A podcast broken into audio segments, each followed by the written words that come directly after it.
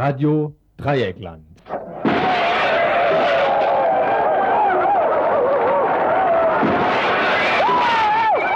Tagesinfo.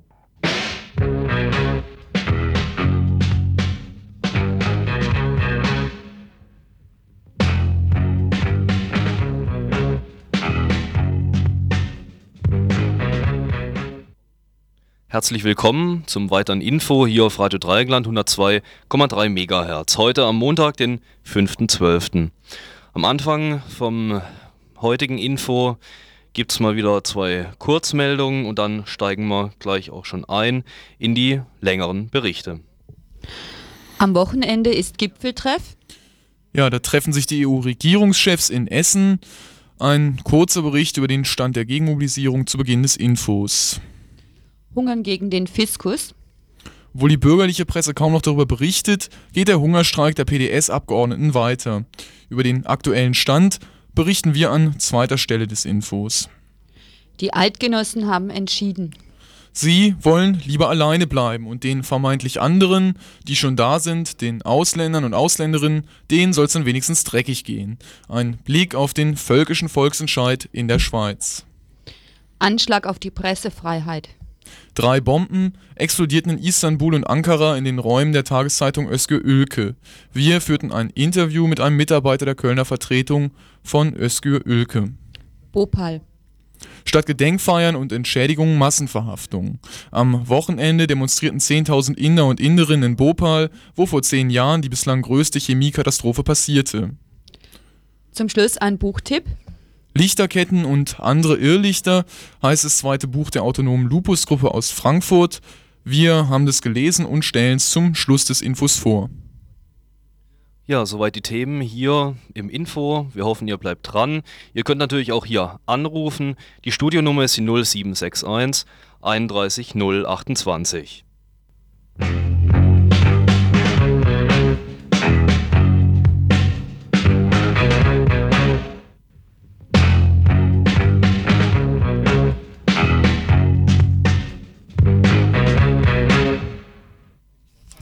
Am gestrigen Sonntag fand zum dritten Mal die Wahl des Freiburger Ausländerbeirats statt, der die Interessen der in Freiburg lebenden AusländerInnen zu vertreten hat. Zu wählen waren 15 ausländische Mitglieder. Zur Wahl standen 24 Kandidatinnen auf vier Listen. Große Gewinnerin der Wahl ist die internationale Liste, die nach dem vorläufigen Endergebnis 14 der 15 zu vergebenen Plätze errang. Den 15. Platz errang ein Mitglied der kroatischen Liste. Die Wahlbeteiligung fiel um einige Prozent geringer als beim letzten Mal aus. Von den ca. 14.000 wahlberechtigten AusländerInnen gingen nur knapp 1.300 zur Wahl. Das entspricht einer Quote von 9,3 Prozent. Beim letzten Mal waren es noch 13 Prozent. Konstituierende Sitzung des neuen Ausländerbeirats wird voraussichtlich am 27. Januar 95 sein, dann nämlich, wenn der Gemeinderat seine 14 Mitglieder benannt hat. Mehr zu den Ausländerbeiratswahlen und ein Interview mit Roberto Alborino, dem alten und vielleicht auch neuen Vorsitzenden des Ausländerbeirats, demnächst hier im Tagesinfo von Radio Dreieckland.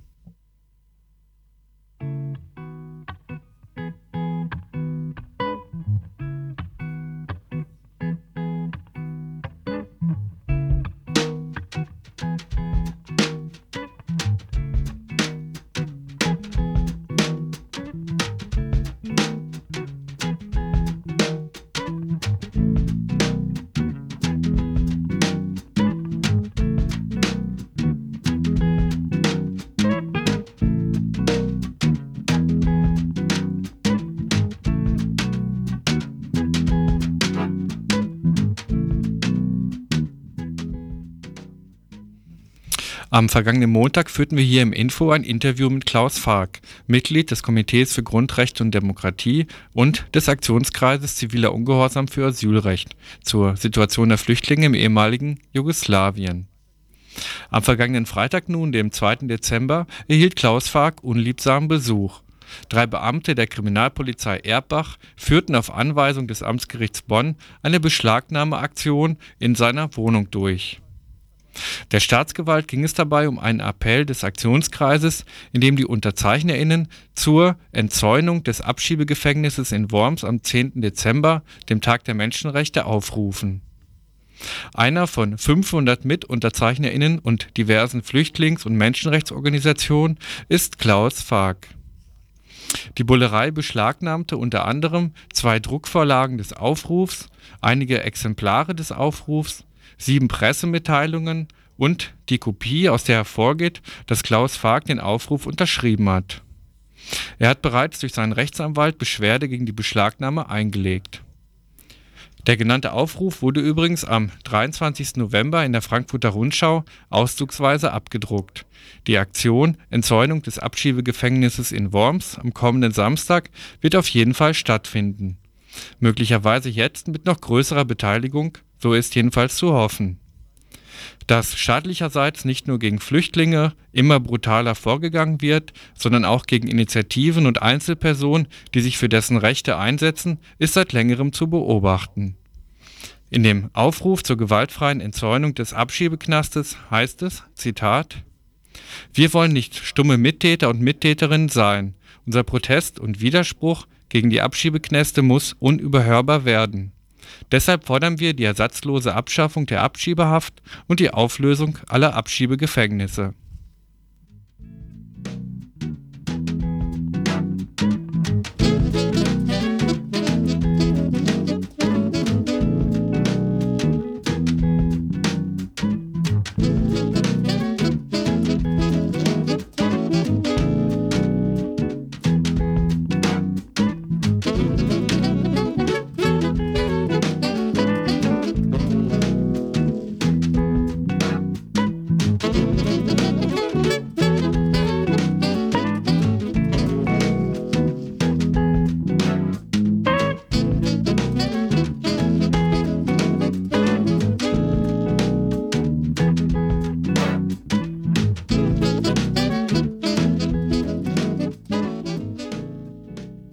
Herzlich willkommen zum weiteren Info hier auf Radio Dreieckland 102,3 MHz. Heute am Montag, den 5.12.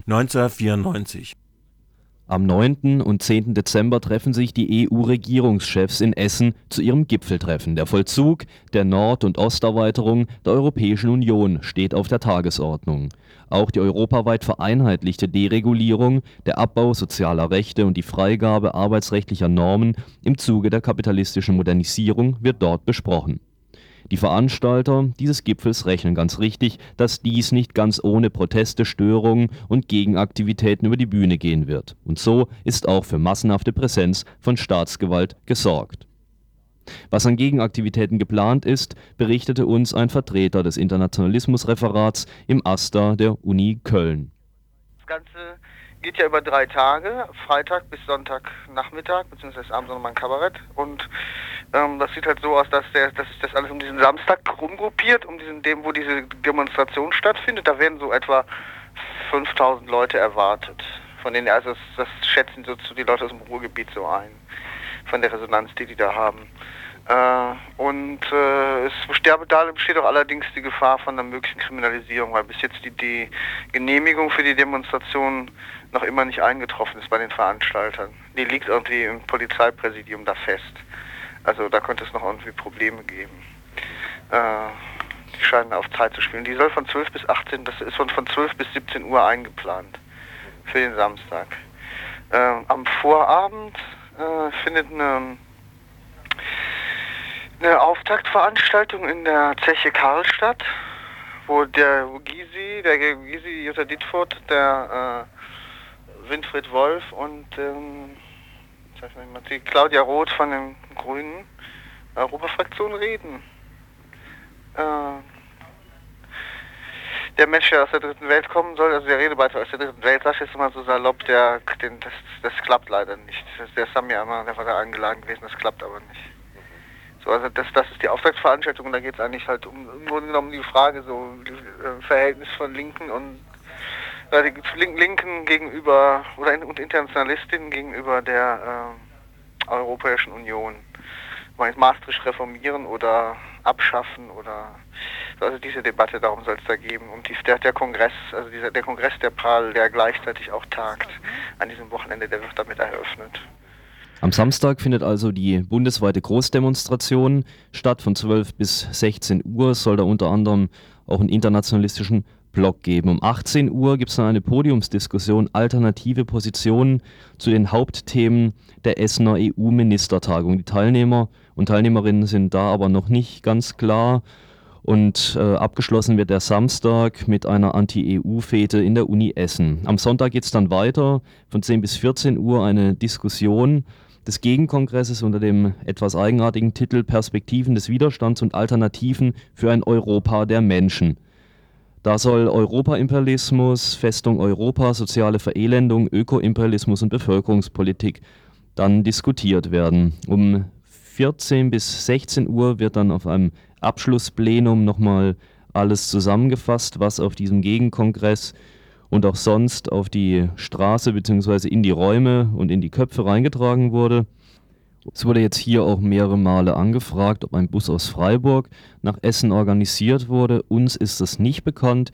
Wir können euch allerdings die genauen Telefonnummern und die genauen Straßennummern ähm, der zentralen Anlaufstellen, also das ist zum einen die Zeche Karl, sagen.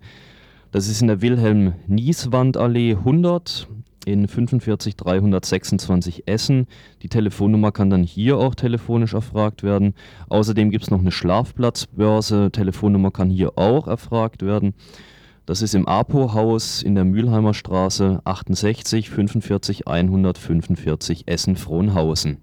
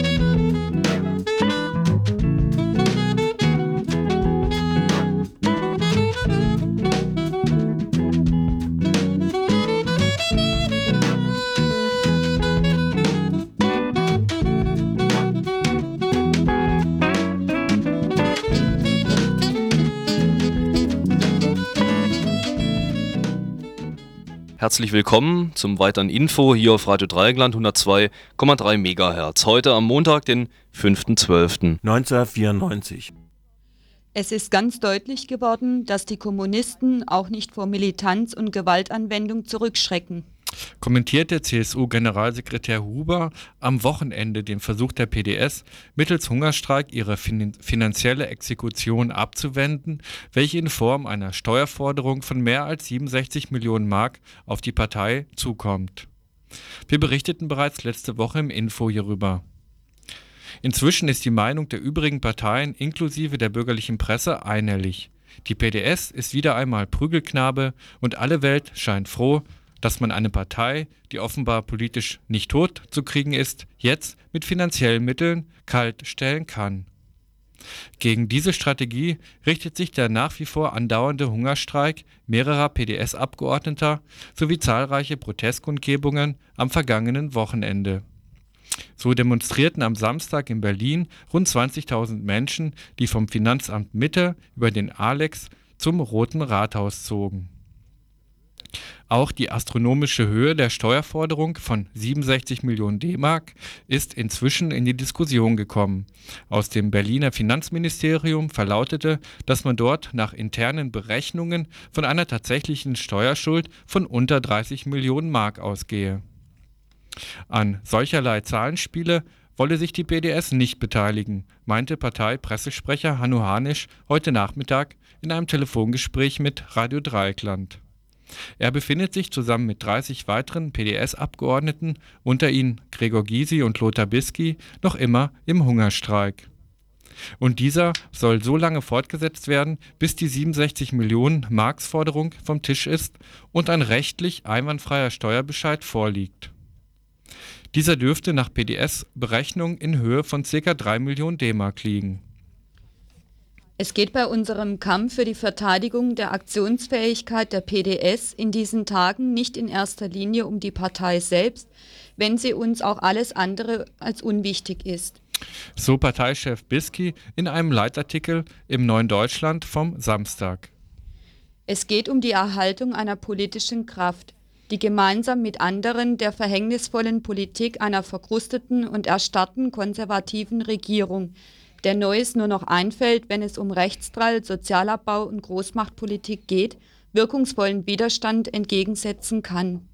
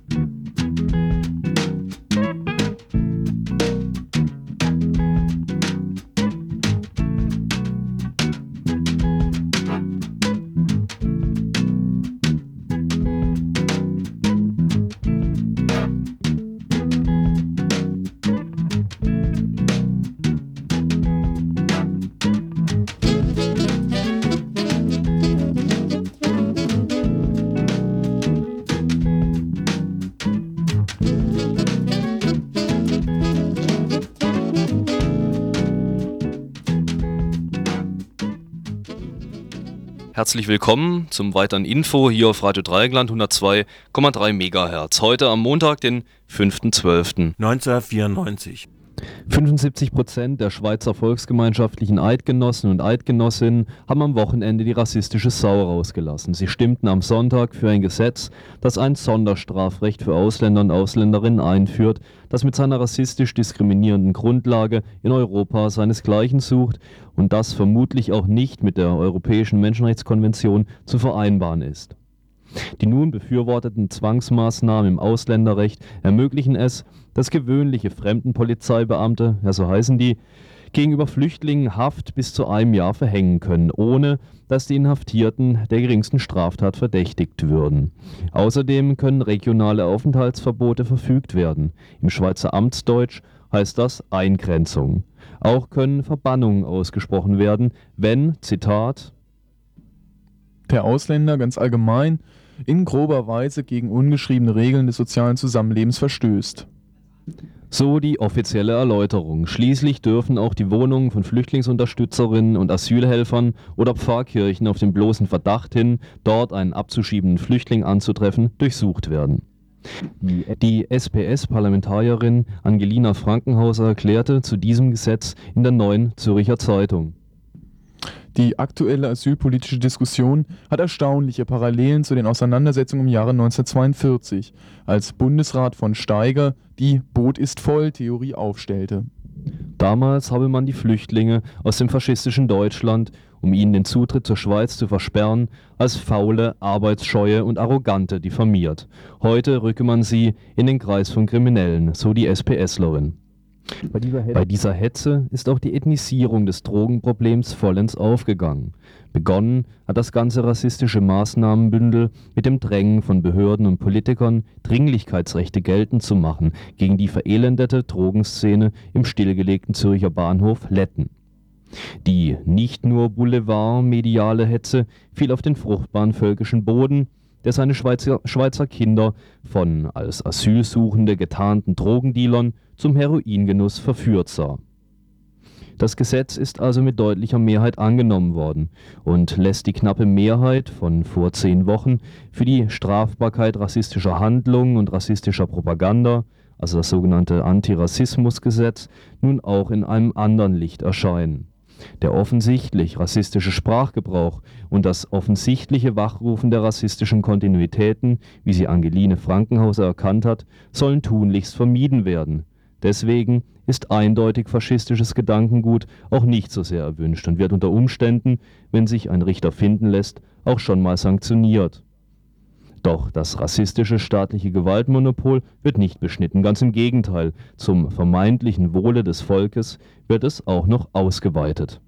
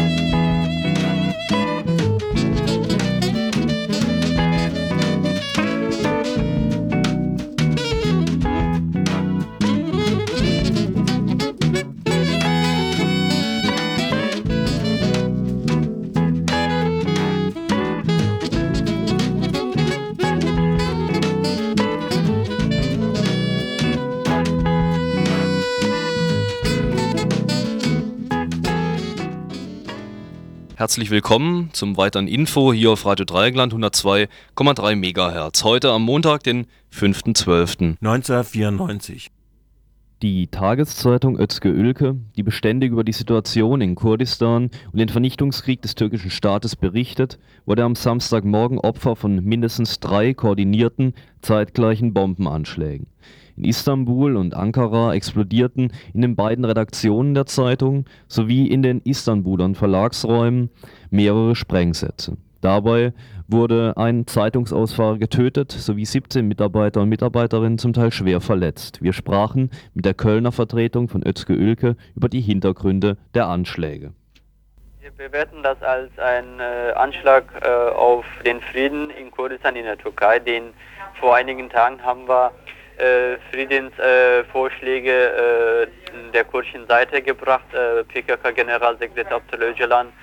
Äh, wir haben also von ihm einen Brief veröffentlicht, in dem er äh, öffentlich sagte, also wir sind bereit, den Krieg zu beenden, wenn die Türkei äh, bereit ist.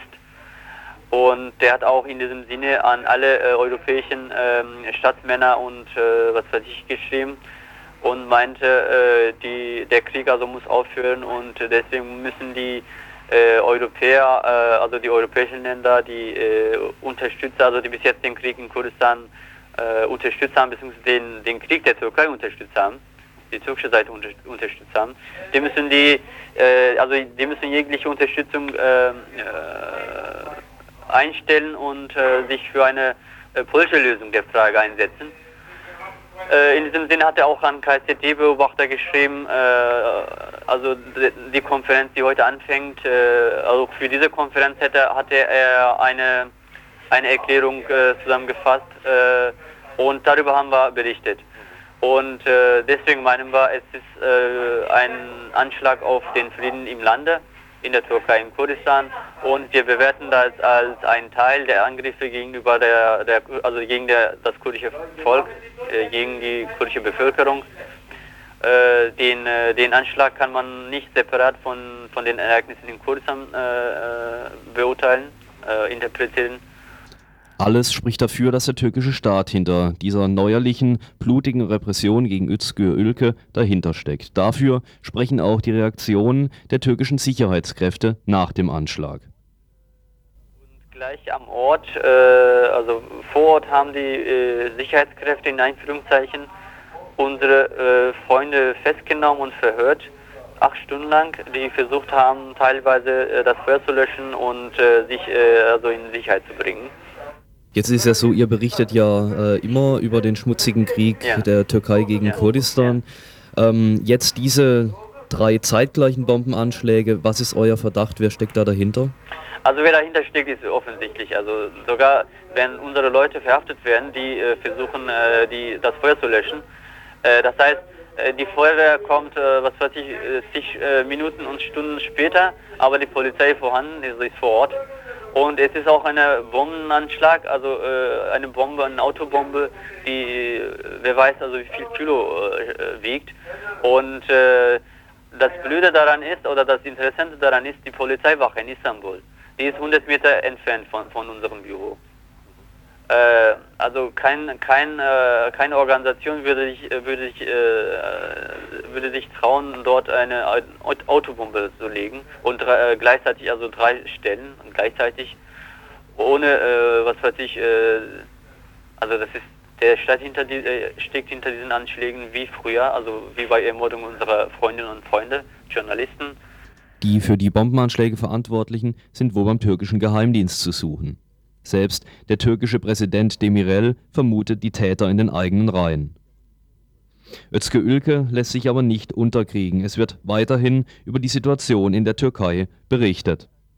Äh, momentan ist das so, dass die Zeitung äh, erscheint, also wir haben überhaupt nicht aufgehört zu erscheinen. Äh, die Zeitung erscheint, äh, wir haben zwar nur sechs äh, Seiten herausbringen können, aber die Zeitung ist eben auf dem Markt. Und äh, es hat eine äh, sehr große Reaktion in der Bevölkerung, also in der Öffentlichkeit äh, äh, verursacht. Äh, also Telefonanrufe, Fax und was weiß ich, Protestbriefe, äh, die, die, sind ständig, ständig sind sie da. Also wir bekommen zahlreiche Telefongespräche, in denen die Bevölkerung wirklich sogar weint, also irgendwie die Wut und so weiter zum Ausdruck bringt.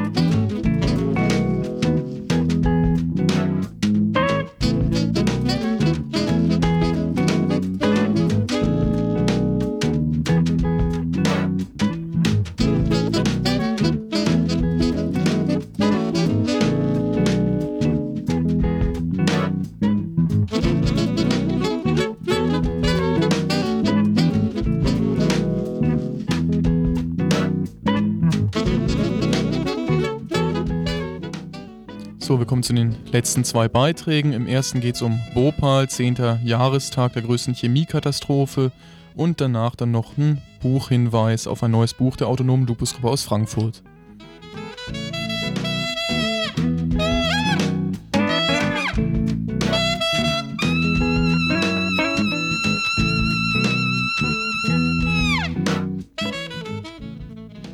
Herzlich willkommen zum weiteren Info hier auf Radio Dreieckland 102,3 MHz. Heute am Montag, den 5.12.1994. Statt Gedenkfeiern und Entschädigungen Massenverhaftungen. Am Samstag jährte sich zum zehnten Mal die Chemiekatastrophe in Bhopal. Zehntausende Inder wollten auf Protestkundgebungen auf ihre Situation aufmerksam machen. Aber die Polizei verhaftete schon im Vorfeld 11.000 Menschen an den Bahnhöfen mit der offiziellen Begründung, sie seien schwarz gefahren. In Bhopal dann zogen am Freitag 3000 Menschen durch die Stadt, sie wurden aber gehindert, vor das örtliche Parlament zu ziehen. Versammlungen von mehr als fünf Personen wurden verboten. Eine Vereinigung der Opfer rief für Samstag die Einwohner zu einem Generalstreik auf und erklärte den Tag zum Tag der nationalen Schande. Rund 50.000 Menschen wurden zu weiteren Protestkundgebungen erwartet.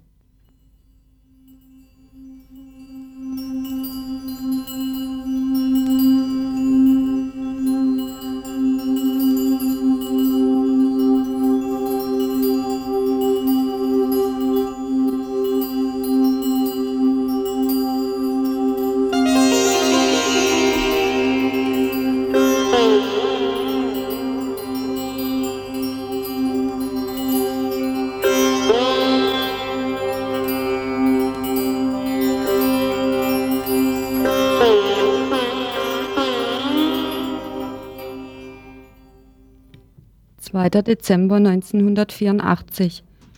Der Arbeitstag in der Fabrik von Union Carbide begann wie jeder andere auch. In drei 55.000 Liter Tanks lagerte flüssiges Methylisocyanat, kurz MIC. Es wird als Zwischenprodukt zur Herstellung der Pflanzenschutzmittel Sevin und Temic verwendet. MIC ist leicht entflammbar, reagiert heftig mit Wasser und wird zu Gas, sobald es an die Luft gerät. Schon geringste Mengen führen zu Augenreizungen, stärkere, stärkere Konzentrationen verätzen die Netzhaut und verursachen Lungenkrebs. Wegen Überproduktion war die Herstellung von MIC seit sechs Wochen eingestellt worden. Abends erhielten Arbeiter den Auftrag, Rohre der MIC-Anlage zu reinigen. Höchstwahrscheinlich gelangte dabei Wasser in ein Rohr, da keiner der Arbeiter wusste, dass es eine zusätzliche Sicherheitsklappe gibt und über weitere undichte Stellen im Leitungssystem landete dann das Wasser in dem Tank. Dieser war entgegen der Vorschriften zu mehr als zwei Drittel mit MiC gefüllt. Es kam zu einer exothermen Reaktion, an der Wasser, MiC, Chloroform und Eisen beteiligt waren. Kurz vor Mitternacht bemerkten Arbeiter an dem scharfen Geruch, dass der Tank ein Leck haben müsse. Flüssigkeit tropfte raus und ein wenig Gas trat aus. Doch niemand war beunruhigt, da dies wohl normal für den Zustand der Anlage war. Um halb eins war der Druck in dem Tank bereits so groß, dass es rumorte und der Zementmantel vibrierte. Zehn Minuten später entwich ein großer Strahl weißen Gases aus dem Tank. Erst jetzt wurde der Ernst der Lage erkannt. Zwei Versuche, die Katastrophe zu verhindern, schlugen fehl. Als die Zementhülle Risse zeigte, rannten die Arbeiter panisch davon. Gegen zwei Uhr morgens am 3.12. kam es zur Explosion. Das Sicherheitsventil am Tank öffnete sich und setzte mindestens 27 Tonnen MIC und 13 Tonnen neu entstandener Reaktionsprodukte frei.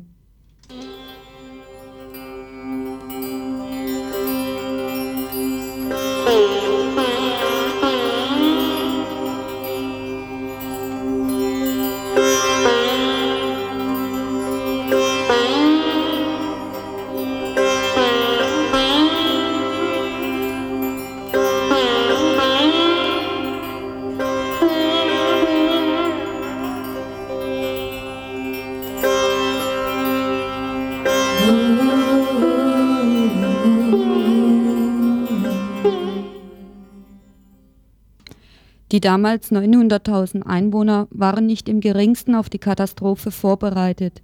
Als die tödliche Wolke dicht am Boden über die nahegelegenen Slums und einen Großteil der eng besiedelten Altstadt von Bhopal trieb. Die meisten starben im Schlaf. Das erste, was andere spürten, war Hustenreiz und ein Brennen in den Augen. In panischer Angst, verzweifelt nach Luft ringend, versuchten sie zu flüchten. Durch das Gas nahezu erblindet, stolperten sie durch enge Gassen.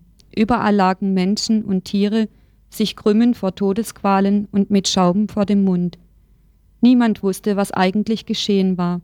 Die Alarmsirene wurde viel zu spät eingeschaltet. Keiner hatte ihnen gesagt, dass es besser gewesen wäre, gegen die Windrichtung zu laufen, dorthin, von wo das Gas kam. Nur wenige überlebten dadurch, dass sie instinktiv das Richtige taten nämlich ihre Hütten abdichteten und sich mit feuchten Tüchern vor dem Gas schützten. Offiziell wird die Zahl der Todesopfer dieser Horrornacht mit 4500 angegeben, das größte Chemieunglück in der Geschichte. Man schätzt, dass eine halbe Million Menschen dem Gas ausgesetzt waren. Um die 100.000 wurden dauerhaft an Augen und Lunge geschädigt, davon 10.000 so schwer, dass sie dauernd behandelt werden müssten. In der ersten Zeit herrschte in Bhopals Kliniken das Chaos. Niemand wusste, wie die Opfer behandelt werden könnten. Fachleute von Union Carbide hatten keine Ahnung. So behalfen sich die 800 aus dem ganzen Land angereisten Ärzte mit einfachsten Mitteln wie Auswaschen der Augen, Schmerztabletten und Antibiotika gegen Infektionen. Viele Menschen starben, während sie auf eine Behandlung in Lazaretten warteten. Andere erst Wochen später an Lungenentzündung, Magenbluten, Diarrhoe. Auch stieg die Fehlgeburtenrate in den Wochen nach der Katastrophe dramatisch an.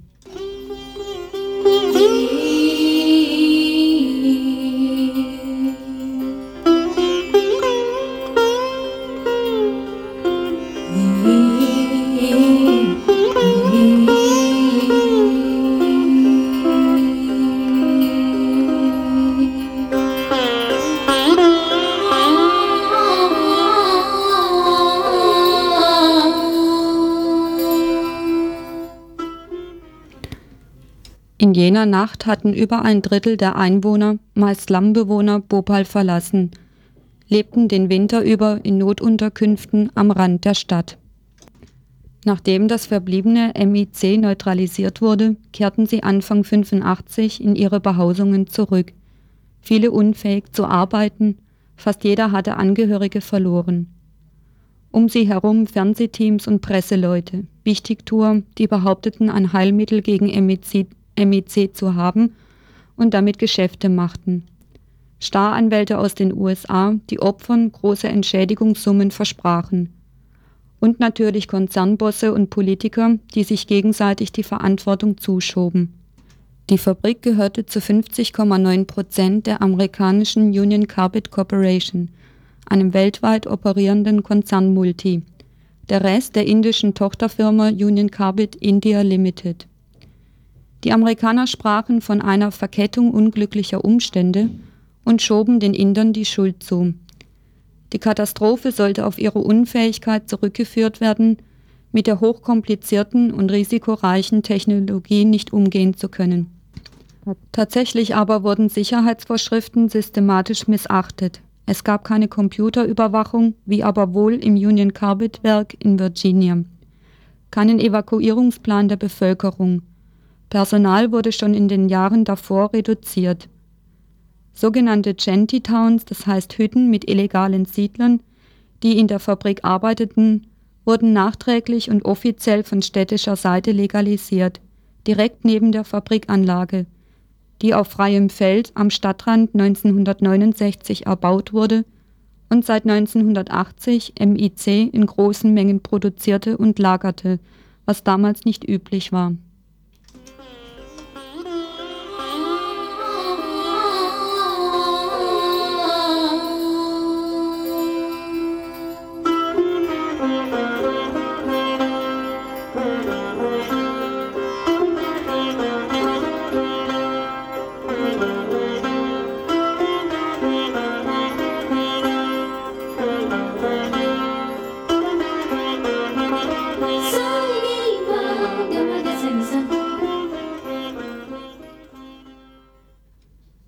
Der indische Staat machte sich mit dem Bhopal Gas Leak Disaster Act von 1985 zum alleinigen Vertreter der Opfer. Erst vier Jahre später kam es zu einer außergerichtlichen Einigung. Die ursprünglich geforderte Summe von drei Milliarden Dollar wurde auf 470 Millionen heruntergehandelt. Nochmal die Zahlen im Klartext. Für 14.000 Tote liegen Entschädigungsanträge vor. Vermutlich sterben bis heute täglich zwei Menschen an den Folgen der Vergiftung. Unabhängige Kommissionen schätzen die Zahl der Totalinvaliden auf 200.000 und weitere 500.000 Geschädigte. Die Zahl der Fehlgeburten und die der vielen genetischen Deformationen ist nicht bekannt. Weil nun aber über 600.000 Menschen Antrag auf Entschädigung wegen Krankheit gestellt haben, behaupten indische Behörden Missbrauch und beauftragten Sondergerichte. Nun muss jeder Fall einzeln begutachtet werden. 63 Prozent der Anträge werden abgelehnt mit der Begründung, es fehlen die Obduktionsberichte der Toten oder lückenlose Krankheitsberichte. Wenn eine Entschädigung gezahlt wird, dann ist, es, dann ist sie lächerlich wenig. Hinterbliebene erhalten pauschal etwa 5000 D-Mark, ebenso bei Invalidität. Geschädigte erhalten eine vorläufige, Rente von etwa 10 D-Mark im Monat, maximal drei Jahre lang. Der indische Staat macht ein gutes Geschäft allein mit den Zinsen der noch nicht ausbezahlten Entschädigungen. Die Behörden behaupten zwar 30 Millionen Dollar für die medizinische Versorgung und 7 Millionen für soziale Rehabilitation ausgegeben zu haben, aber bei näherem Hinsehen ist das ein Witz. Neu gebaute Krankenhäuser verfügen weder über funktionierendes Gerät noch über Medikamente, die ja angeblich kostenlos ausgegeben werden sollen. Ausbildungsprojekte und Programme zur Arbeitsbeschaffung schlafen wieder ein. Deshalb hat sich eine Vereinigung der Opfer gebildet, dessen Leiter Abdul Jabbar Khan zu Kundgebungen anlässlich des 10. Jahrestags aufgerufen hat und damit den indischen Polizeiapparat mobilisiert hat. Dennoch zogen am Samstag Zehntausende vor die geschlossene Fabrik und verbrannten Puppen, die den Ex-Konzernchef Warren Anderson darstellten. Die Demonstranten forderten Anderson in Indien wegen Massenmordes den Prozess zu machen. Gegen den mittlerweile pensionierten früheren Konzernchef liegt ein Haftbefehl vor. Die US-Regierung hat allerdings einem indischen Auslieferungsantrag nie entsprochen. Damals vor zehn Jahren waren sich die Experten einig. Das Giftgasunglück im indischen Bhopal treibt den erfolgreichen US-Chemieriesen Union Carbide über kurz oder lang in den Ruin. Schadensersatzforderungen für Tausende von Toten könnte selbst ein solches Unternehmen nicht schadlos überstehen. Dennoch, der Konzern überlebte. Ein Jahrzehnt nach dem Unglück ist Union Carbide wieder ein florierendes Unternehmen. Die Aktie ist bei Analysten hoch geschätzt. Die Ertragsaussichten könnten besser nicht sein.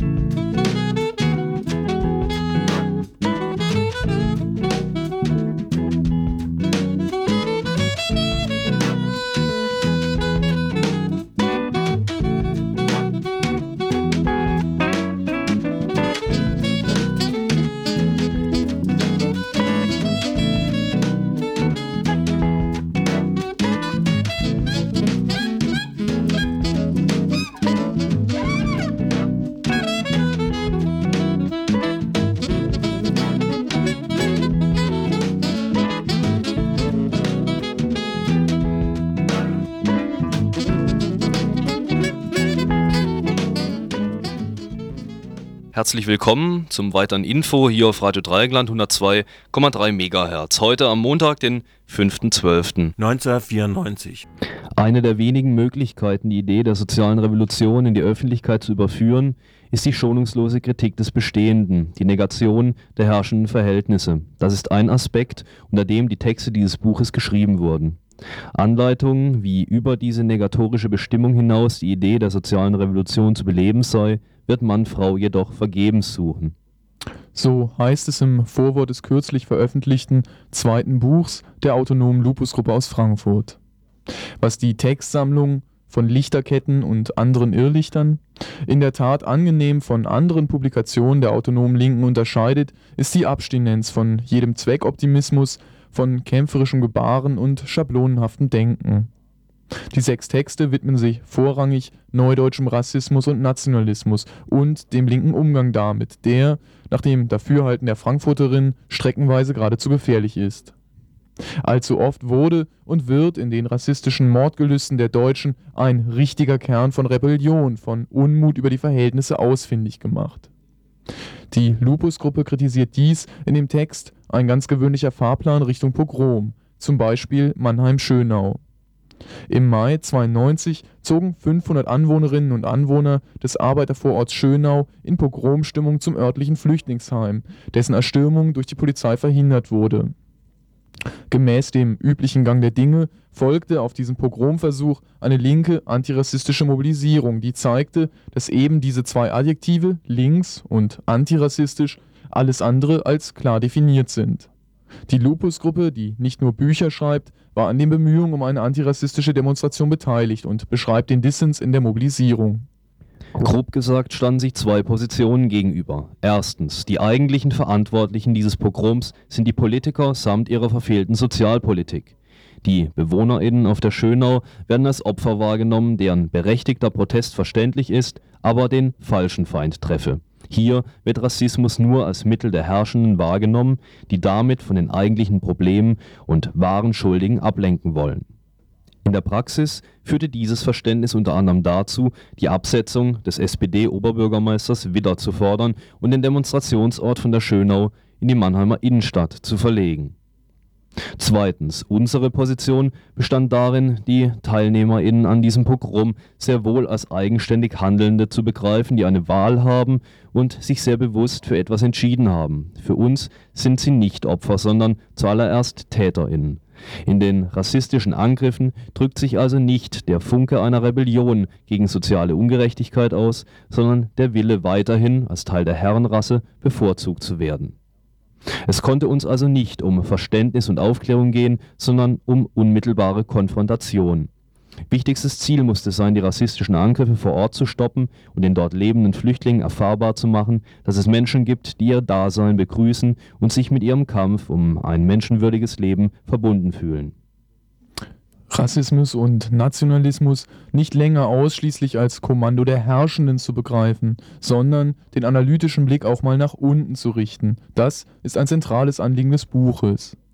Dass dieses Unterfangen das Begreifen fördert, das Eingreifen hingegen massiv erschwert, ist wahrscheinlich einer der gewichtigsten Gründe dafür, dass die Lupus-Gruppe hierbei fast in Isolation gerät während sich beispielsweise die Antifa-Bewegung in zunehmendem Maße ästhetisch wie auch inhaltlich auf die KPD der Weimarer Republik bezieht, sehen die Frankfurter Bewegungstheoretikerinnen auch hier lieber zweimal hin. In ihrem Aufsatz Der Faschismusvorwurf setzen sie sich sowohl mit der derzeit von Teilen der radikalen Linken vertretenen These Deutschland faschisiere sich auseinander, als auch im historischen Rückblick mit linken Faschismustheorien im Folgenden geht es darum, uns mit der kommunistischen Faschismusanalyse auseinanderzusetzen, die in den 30er Jahren entwickelt wurde und bis heute von einigen Antifa und autonomen Gruppen mehr oder weniger ausgeführt geteilt wird. Für diese ist, Zitat, Faschismus an der Macht die offene terroristische Diktatur der reaktionärsten, am meisten chauvinistischen, am meisten imperialistischen Elemente des Finanzkapitals. Georgi Dimitrov für die Kommunistische Internationale 1935 Weniger adjektivistisch ausgedrückt ist der Faschismus demzufolge ein Kommandounternehmen von ganz oben gegen unten, gegen die Arbeiterklasse, gegen die revolutionäre Klasse gerichtet so sehr sich damit die kommunistische Faschismusanalyse auch bemüht, die Schuld für die nationalsozialistische Diktatur in die Oberklasse zu projizieren, so haarsträubend ist die sich daraus ergebende Konsequenz, die über 14 Millionen NSDAP-Wähler und Wählerinnen von 1932 zu Opfern faschistischer Verblendung machen zu müssen. Ganz zu schweigen von der im Endsieg gedrängten Treue und Ergebenheit der überwältigenden Mehrheit der Bevölkerung gegenüber dem tausendjährigen Reich, selbst angesichts der unmittelbar bevorstehenden militärischen Niederlage. Eine militante Kritik am Faschismus kommt nicht umhin, die Millionen von Menschen wahrzunehmen, deren Wille nicht gebrochen werden musste, die sich vielmehr in aktiver Teilnahme an Kriegsverbrechen, an der Vernichtung von Jüdinnen und Juden an der Verfolgung und Liquidierung von Oppositionellen, an der Selektion und Ausmerzung sogenannten unwerten Lebens ausdrückte. Auch andere Gruppen sind seit einiger Zeit dabei, den ideologischen Schutt der Arbeiterinnenbewegung und der KPD beiseite zu räumen, den auch dort durchaus vorhandenen Nationalismus und Antisemitismus nicht als Schönheitsfehler zu verniedlichen, sondern vielmehr als zentrale Ursache ihres Scheiterns zu begreifen. Der dagegen oft und gerne erhobene Vorwurf der Kopfrockerei, der Schreibtischlinken, greift zumindest im Falle der Lupus-Gruppe sicherlich nicht. Ihre Texte sind nicht im luftleeren Raum entstanden, sondern aus der kritischen Reflexion der eigenen Praxis. Der vielleicht wichtigste Beitrag ihres neuen Buches ist ein Rückblick auf den Tag X in Bonn im Mai letzten Jahres. Anlässlich der Abschaffung des Asylrechts mobilisierten sowohl das autonom linksradikale Spektrum als auch linksliberale Kreise um die Zeitschrift Links oder das Komitee für Grundrechte und Demokratie. Das frappierende Resultat dass nämlich die Verteidigung der bürgerlichen Verfassung wesentlich stärker von aufrechten Staatsfeinden und Feindinnen übernommen wurde als von der vielgepriesenen kritischen linksliberalen Öffentlichkeit, verleitet die Lupus-Gruppe zu einigen grundsätzlichen Fragestellungen. So etwa nach der Tragfähigkeit des Schlagworts vom rassistischen Konsens oder der Forderung nach offenen Grenzen. Und vor allem, wie Mann oder Frau als Linksradikaler oder Linksradikaler es nun eigentlich mit der Verfassung hält. Wenn auch die hehren Worte des Grundgesetzes nur tröge Herrschaftsverhältnisse in ein erhabenes Gewand kleiden, so hat doch jede Rücknahme von Rechten, auch die der Ausgehöhlten, für die, die auf sie angewiesen sind, noch materielle Konsequenzen. Deswegen ist und war die Gegenwehr notwendig und nicht, um die beste aller möglichen Verfassungen zu retten. Die gelegentliche Bezugnahme auf die in Deutschland besonders gefährlichen Demontagetendenzen im bürgerlichen Staat bedeutet weder, die Massen abzuholen, noch mit diesem Staat die soziale Befreiung zu versuchen. Sie ist schlicht notwendig, weil der systemantagonistische Kampf gegen Ausbeutung, Sexismus und Rassismus auf absehbare Zeit keine solche soziale Basis haben wird, dass der Zustand des bürgerlichen Staates unwichtig würde. Lichterketten und andere Irrlichter verdient alles in allem das Prädikat lesenswert, wenn auch die ersten zwei Texte herbe Enttäuschung sind. Hier kommen die Autorinnen und Autoren nicht über das Niveau linker Allgemeinplätze hinaus. Ihre Rassismusanalyse im ersten Beitrag fasst lediglich altbekanntes und vielgehörtes nochmals zusammen. Ein zweiter Beitrag von 1986 zur Krise der Autonomen mutet eher grotesk an. Die dort noch dominierende revolutionäre Strategiedebatte fällt vollkommen aus dem Rahmen des Buches und erinnert fatal an das geschwätzige Klagen und Hoffen autonomer Provinzzeitungen. Der ansonsten gelungene Brückenschlag zwischen Theorie und Bewegungstext ist im Verlag Edition Idee-Archiv erschienen und kostet 20 Mark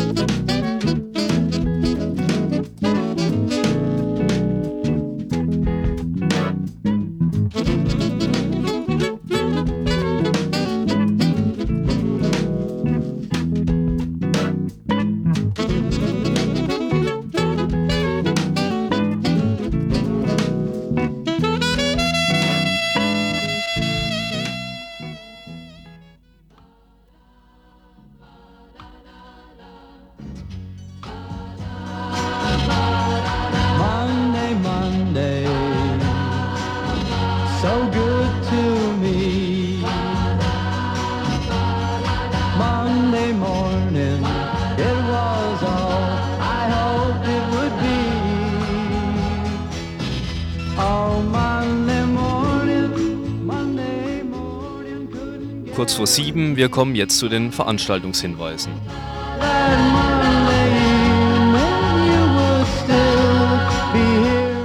Heute Abend um halb neun eine Veranstaltung in der PH, großer Hörsaal.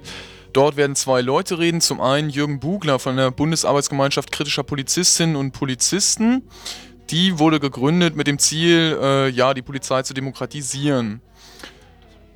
Äh, zum Zweiten wird jemand vom Arbeitskreis kritischer Juristinnen und Juristen reden, Stefan Klimpel, Polizei und Justiz im Umgang mit Rechts.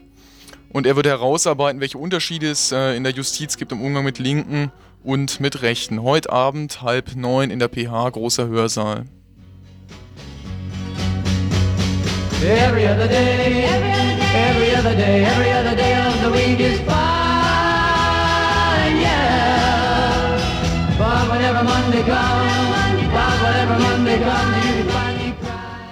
Morgen gibt es eine Veranstaltung von der Initiative Sozialistisches Forum im Rahmen des Jour Fix. Wer uns kennt, der weiß doch, dass wir das nicht so meinen, über den Sozialrassismus guter Menschen. Dort wird nochmal aufgegriffen die Diskussion um den Stadtteil Weingarten, Die wurde hier im Info ja auch heftigst äh, geführt. Da ging es ja so weit, dass die linke Liste rassistische Anträge unterstützt hat. Zu diesem Thema spricht Thomas Hohner morgen um 20 Uhr im Strandcafé auf dem Greta-Gelände. 20 Uhr Strandcafé. Be here with me. Every other day,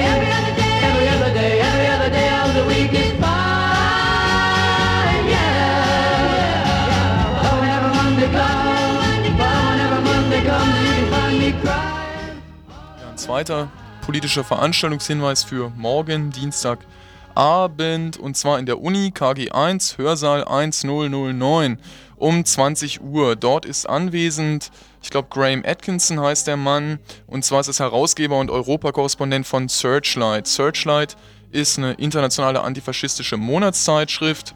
In der Ankündigung heißt es, Searchlight ist jedoch mehr als nur eine Zeitschrift. Dahinter verbirgt sich eine Organisation, die weltweit die Aktivitäten alter und neuer Nazis sowie staatlichen und nichtstaatlichen Rassismus und Antisemitismus beobachtet und veröffentlicht.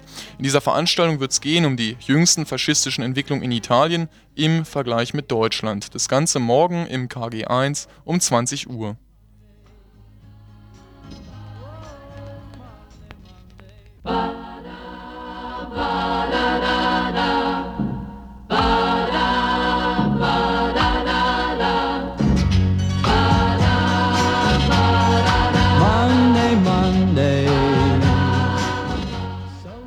Donnerstags ist Frauen-Lesben-Tag in der KTS Vauban.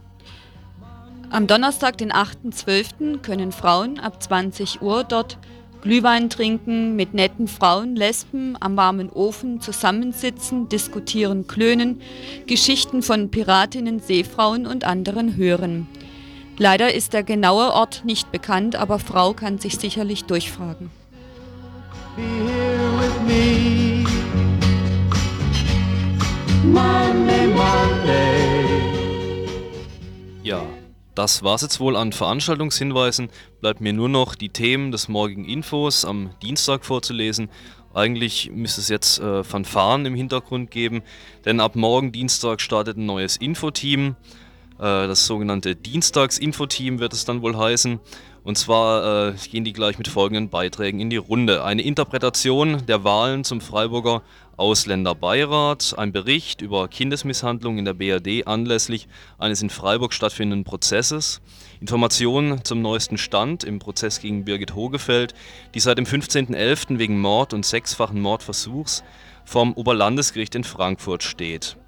Dann noch ein Interview mit der PDS äh, Baden-Württemberg über Solidaritätsaktionen mit den hungerstreikenden Genossinnen, also mit den hungerstreikenden PDSler und PDSlerinnen in Berlin, sowie weitere Themen, die dann auch in der aktuellen halben Stunde zu erfahren sind.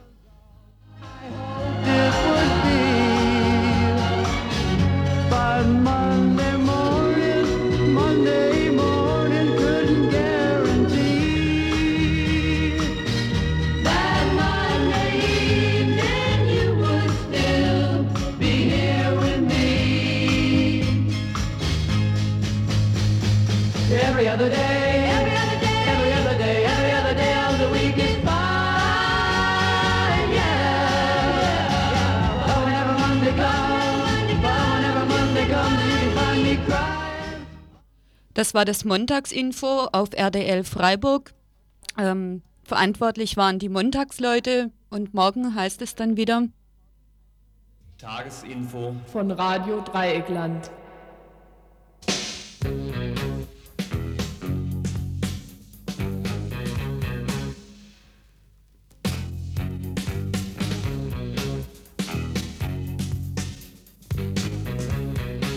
Herzlich willkommen zum weiteren Info hier auf Radio Dreieckland 102,3 MHz. Heute am Montag, den 5.12. 1994.